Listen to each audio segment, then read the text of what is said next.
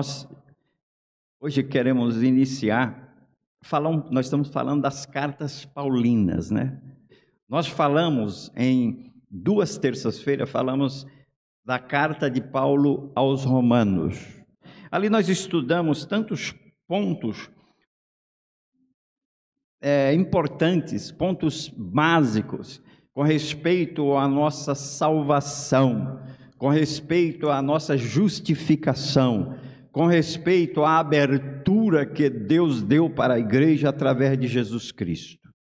E agora nós vamos falar aqui na carta, a primeira carta que Paulo escreveu aos Coríntios. E aqui eu posso ver que em alguns pontos é, muito importante, muito principal. Primeira coisa é que a igreja de Corinto, é, de Corinto ela era uma igreja é, muito especial. Suas qualidades, as suas riquezas, o seu potencial. Era uma igreja que tinha uma influência, porque ali eles estavam no berço do conhecimento.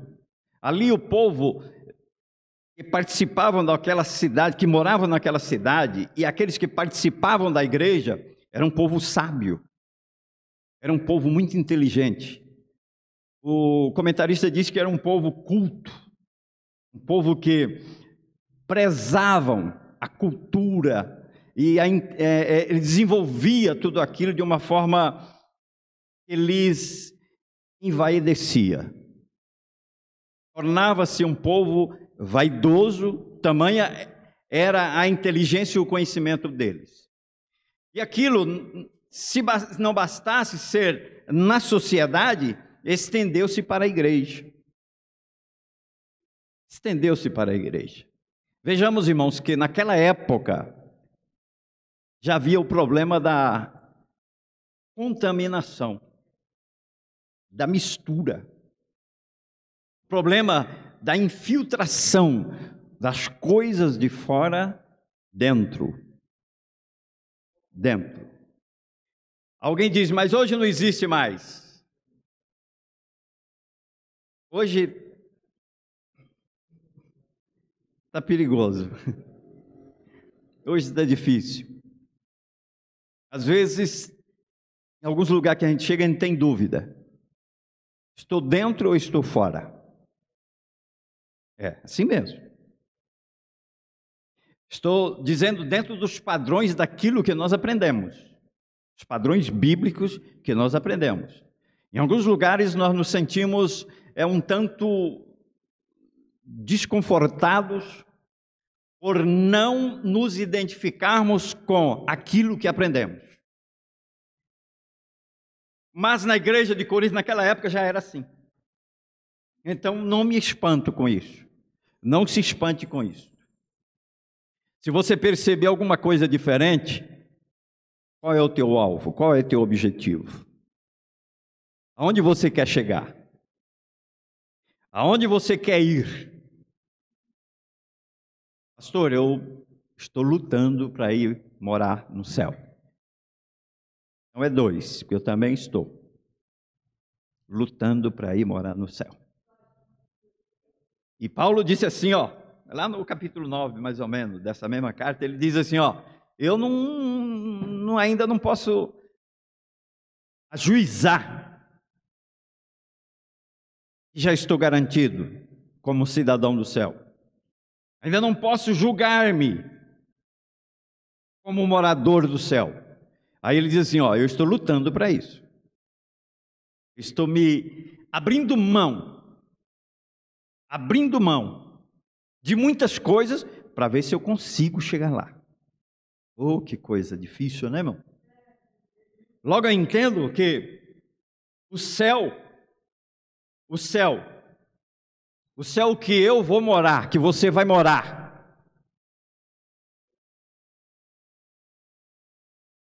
não é de qualquer jeito que se chega lá. Não adianta ninguém dizer, ó, não, pastor, isso já passou.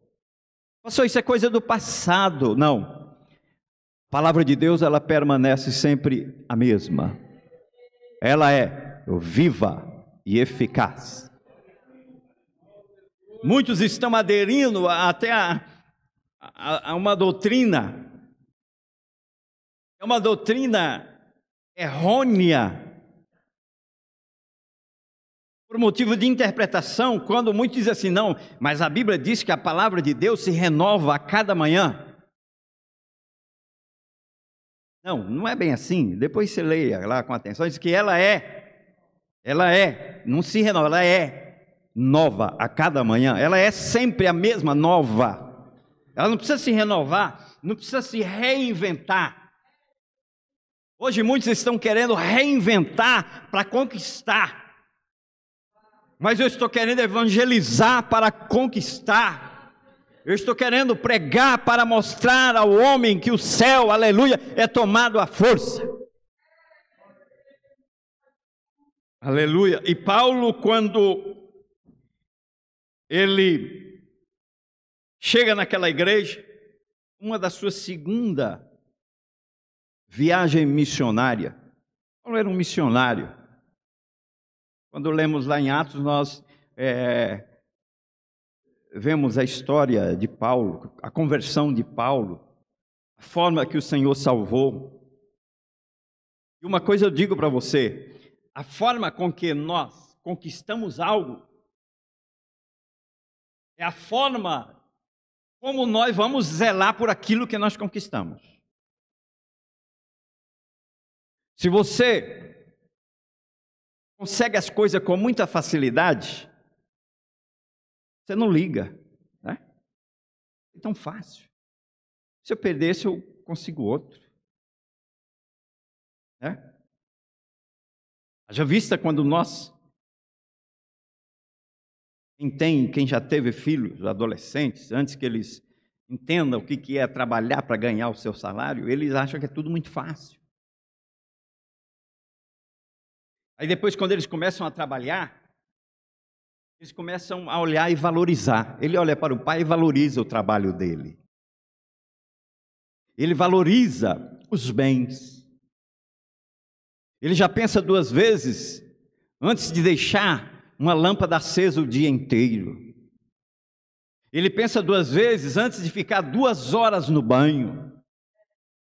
Ele pensa duas vezes antes de esquecer um aparelho ligado lá, uma televisão ligada e deixar, não, deixa aí, é meu pai que vai pagar mesmo.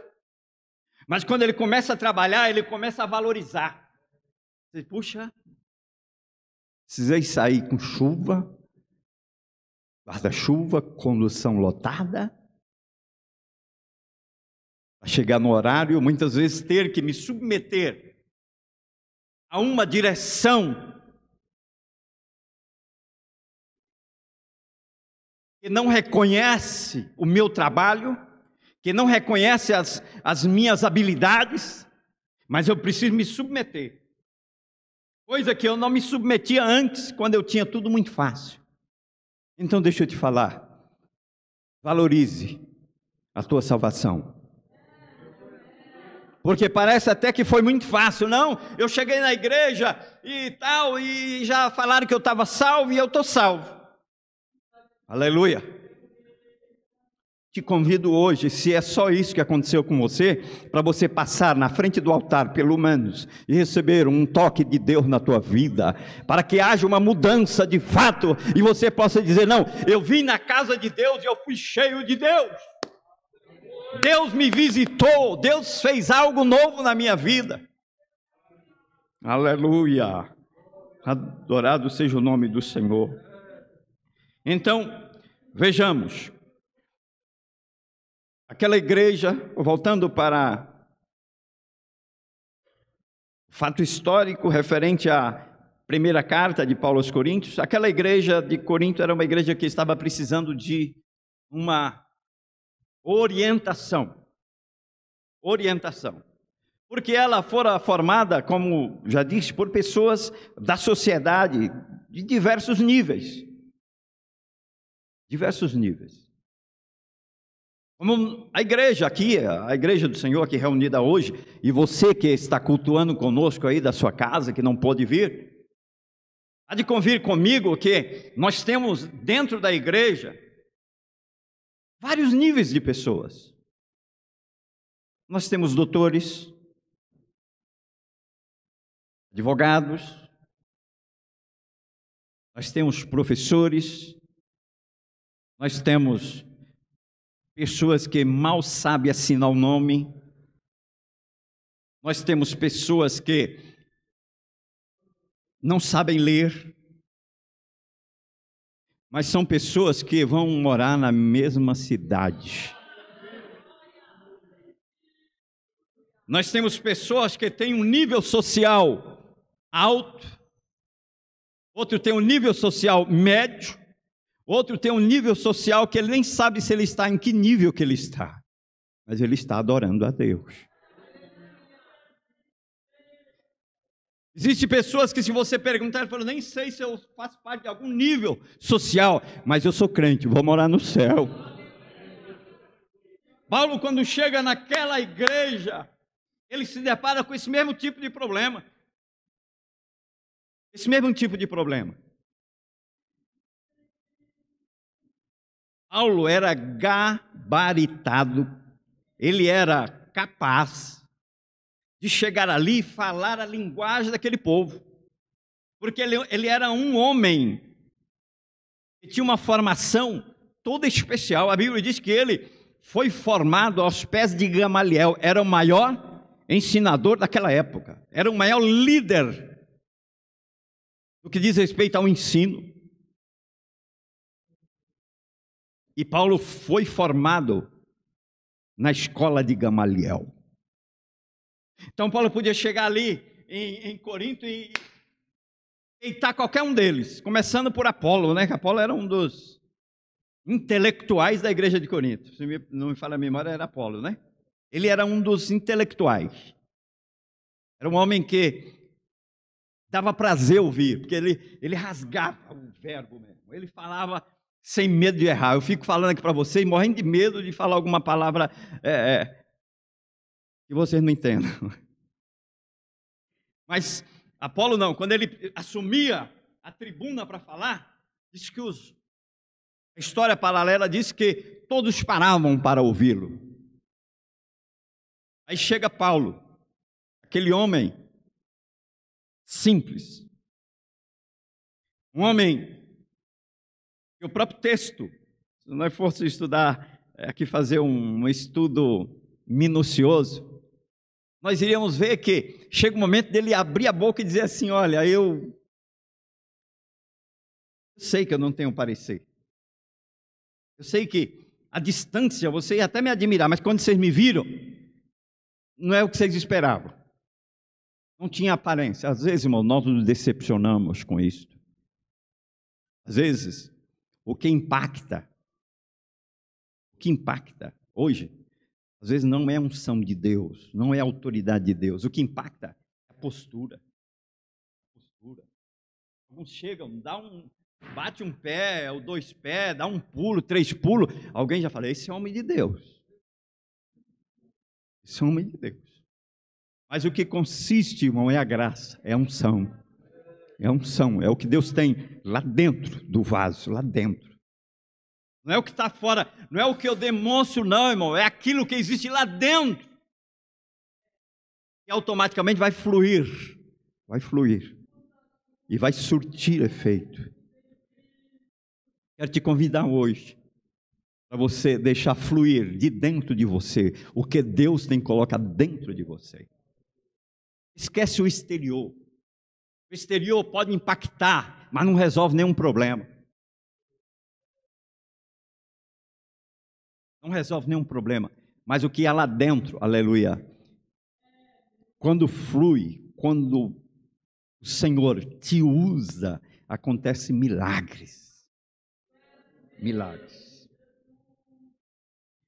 Nós vemos que um dos problemas, um dos problemas crucial que Paulo encontra na igreja de Corinto é um negócio chamado divisão. Divisão. Oh, Deus, tem misericórdia de nós. Como seria bom se hoje nós pudéssemos levantar aqui, ó. É que não pode, mas cada um abraçar o outro e dizer: Você é meu irmão, vamos sentar na mesma mesa. Vamos sentar na mesma mesa. Vamos morar no mesmo céu. Nós vamos sentar na frente do Senhor, Ele vai nos servir. Mas Paulo chega ali com um desejo. Ele fala assim: não, essa igreja não pode permanecer assim. Tem que haver uma purificação. Tem que haver um processo de mudança. Processo de mudança. Se Deus está falando com você, aleluia, que me ouve nesta noite, deixa Ele agir, deixa Ele trabalhar. Porque a igreja é dele, nós somos dele. Aleluia! E ele diz assim: Ó, eu não sei o que está acontecendo. Ele até diz lá no comentário diz assim que ele entende que o que estava gerando a, aquela divisão, aquelas dissensões, era justamente o comparativo de Paulo com Apolo. Aquilo era um, era um gerador de, de inimizade, um gerador de problema. Mas deixa eu te dizer nesta noite, deixa eu te falar. Deixa eu te falar. O Espírito Santo está aqui. Essa igreja é dominada pelo Espírito Santo. Sem o Espírito Santo, nós não somos ninguém. Sem o Espírito Santo, nós somos uma lata vazia. Pode fazer um monte de barulho, mas não surte efeito nenhum. Mas com o Espírito Santo pode ser só um gemido. Mas no teu gemido tem resposta. No teu gemido tem atuar de Deus. No teu gemido, demônios são repreendidos. Possessões caem por terra e você glorifica, você exalta, você pode magnificar o nome do Senhor, porque Ele é Deus. Ele é Deus, Ele é o Senhor, é Ele que faz, é Ele que opera, é Ele que trabalha. E ele, Paulo, coloca no seu coração que a igreja precisava ser purificada. E ele diz que os falsos conceitos referentes a ele, ao ministério, precisavam cair por terra. Os falsos conceitos. Você sabe que muitas vezes pessoas geram dentro de si conceitos. Conceitos. E quando ele é, não é nem um pré, já é conceito mesmo. Ele já formou, já está formado. Né? Não é, é, é uma decisão, não, é isso. Eu vou fazer assim porque é assim, eu não concordo. Ele não estuda. Ele não estuda, ele não pergunta. Ele não pergunta. Ele não tem a coragem de chegar até você e perguntar, meu irmão, quem é você? que você faz? Que família você é? Ele já chega e olha assim, só, já gera um conceito acerca do nosso irmão. Com isso, ele vai gerando uma facção. Conceito gera facção. E facção gera guerra. Eu sei que eu estou falando ao vivo para muitas pessoas à distância, mas não me furto, aleluia, a vontade de Deus dizer para a igreja: a igreja é uma família que vai morar no céu.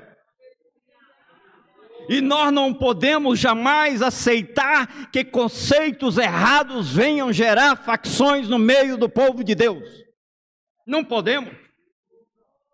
Nós temos que bater o pé firme e dizer que a igreja de Cristo E eu sou lavado e remido no sangue do Cordeiro. E eu vou morar no céu. Aleluia. Ele diz assim, ó, esses falsos conceitos têm que cair por terra. O orgulho intelectual também tem que cair por terra. O orgulho intelectual tem que cair por terra. Porque tem pessoas, irmão, que se julga o, melhor. Quando ele chega, ele tem que ser, ele que tem que prevalecer. Se ele não prevalecer, ele muda de, sabe, de lugar. Ele fala, não, aqui não dá para mim porque eu, eu, tenho meu ego e o meu ego tem que subsistir e, e o pastor tem que, tem que me ouvir e tem que ser assim. Aí eu lembro eu lembro, me faz lembrar de um garotinho que um dia a mãe ouve do seu quarto ele chorando. Ele está chorando.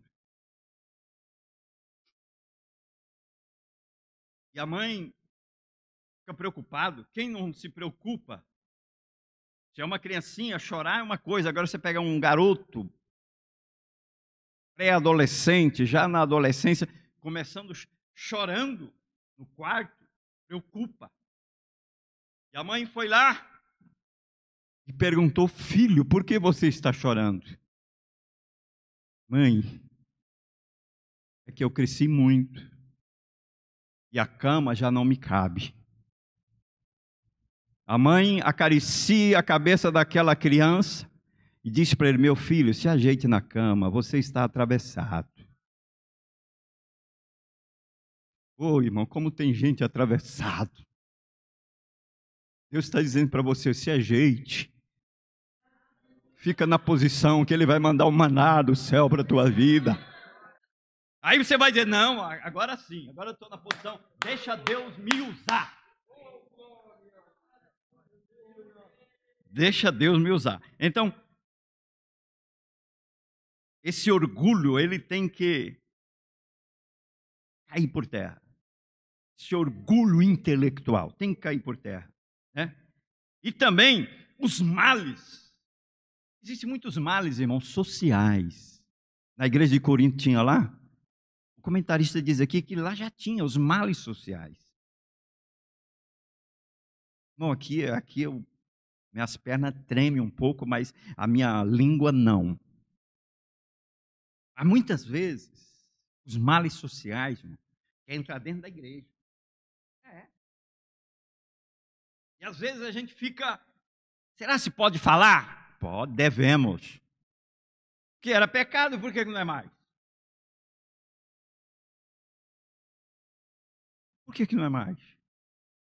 Permita, meus queridos irmãos, com todo respeito, eu tenho a você, mas permita eu te dizer, Pecado continua sendo pecado.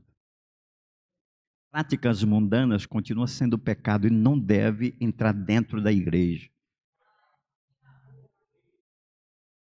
Porque, irmãos, se nós deixar que aconteça o que aconteceu lá na igreja de Corinto, daqui a pouco nós vamos ter aqui, ó. Tudo que você imaginar que tem lá no mundo tem aqui. Vai ter aqui, se nós deixarmos. Mas o Espírito Santo diz assim: ó, ainda tem, aleluia, um guardião, ainda tem um atalaia, ainda tem uma igreja, ainda tem um povo que clama, ainda tem um povo que ora, ainda tem um povo que, que preservam a minha palavra, que não se dobram diante de Baal, diante de Jezabel, mas que clamam o meu nome.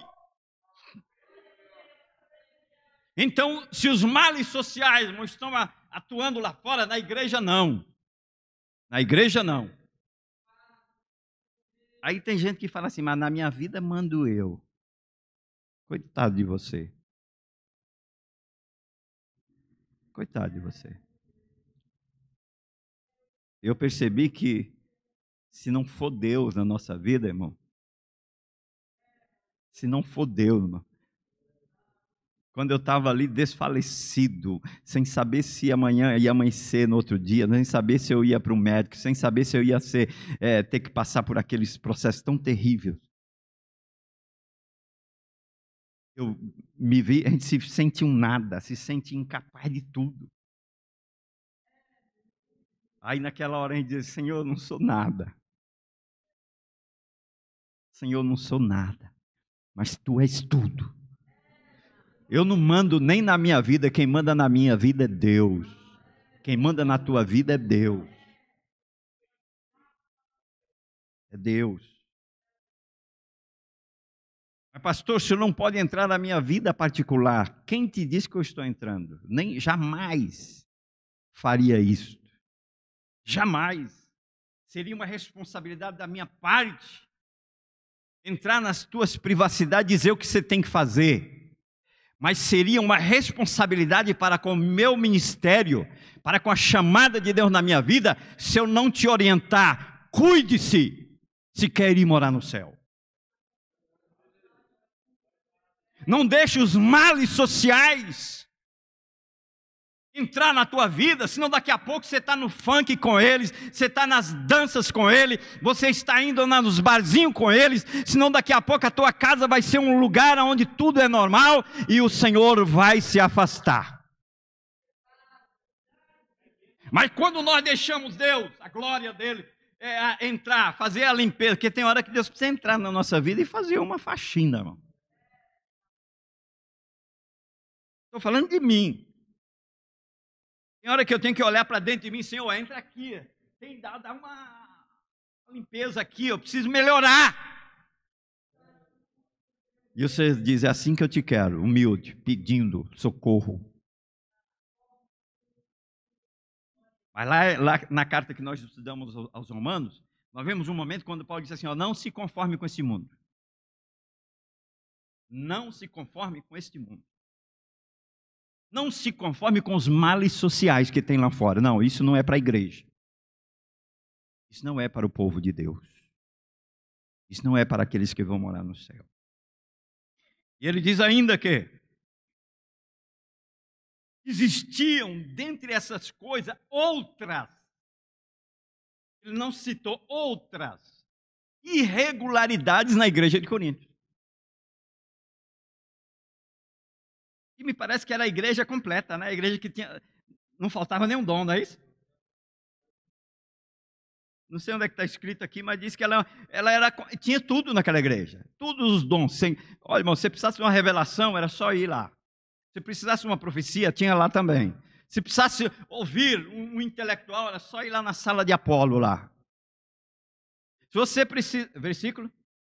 O 7 aqui o primeiro, é, capítulo 1, versículo 7. Então, tudo, tudo tinha. Abriu-se a porta, de maneira que nenhum dom vos falta, esperando a manifestação de nosso Senhor Jesus Cristo.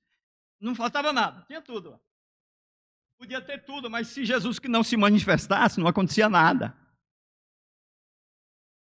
Se Jesus não se manifestasse, não tinha nada. Eu posso conhecer, irmão, exegeta, hermeneuta, eu posso ser um, um, um, estudante de escatologia de primeira classe ou ensinador, eu posso conhecer tudo o que diz respeito ao futuro, mas se não houver a manifestação do nosso Senhor Jesus Cristo na minha vida, não acontece nada.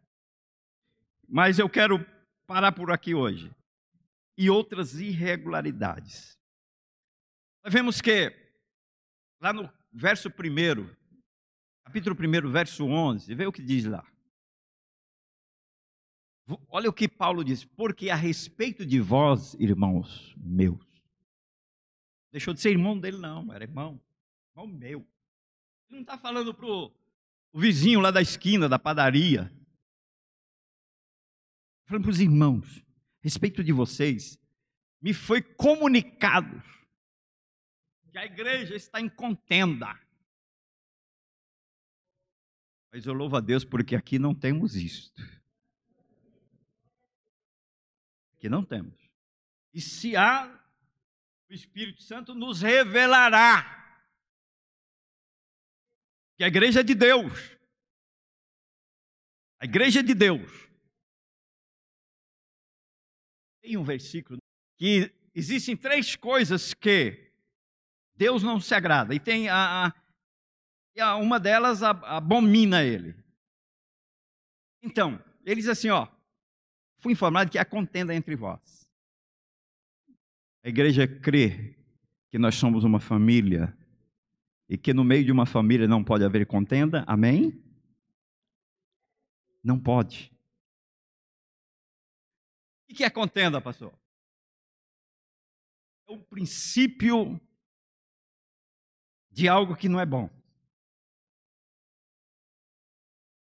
Provérbios 6,16. Essas seis coisas aborrece o Senhor.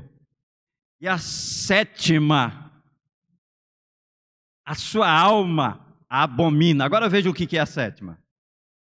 Olha aí o que é: olhos altivos, língua mentirosa e mãos que derramam sangue inocente. Tem mais. E coração que maquina pensamentos viciosos e pés que se apressam a correr para o mal. Aleluia. É ali só. Dói, não dói, irmão? Isso dói. Mas Deus está tratando nessa noite com cada um de nós, dizendo assim: ó, eu quero te preparar para você ir morar no céu. Eu quero uma igreja livre disso. Não quero uma igreja que gere abominação para mim. Não, irmão. E tem gente andando aí fora, irmão, por aí, de qualquer jeito. Sabe? Está na pandemia mesmo, eu, eu, vou tomar umas umazinha aí que não tem problema, eu vou dar uma saidinha, não tem problema, porque não estou indo na igreja mesmo, eu não vou lá, eu não, eu não preciso mais ser dizimista porque eu não estou congregando. Eu não preciso mais ser fiel porque eu não estou lá. Te chamo hoje, dá uma passada no altar. Recebam a visitação de Deus, do Espírito Santo. Continue sendo fiel a Deus. Continue amando o Senhor e sendo amado dEle. Continue crescendo espiritualmente, porque Deus quer fazer isso no, seu meio, no nosso meio, na sua vida. Amém?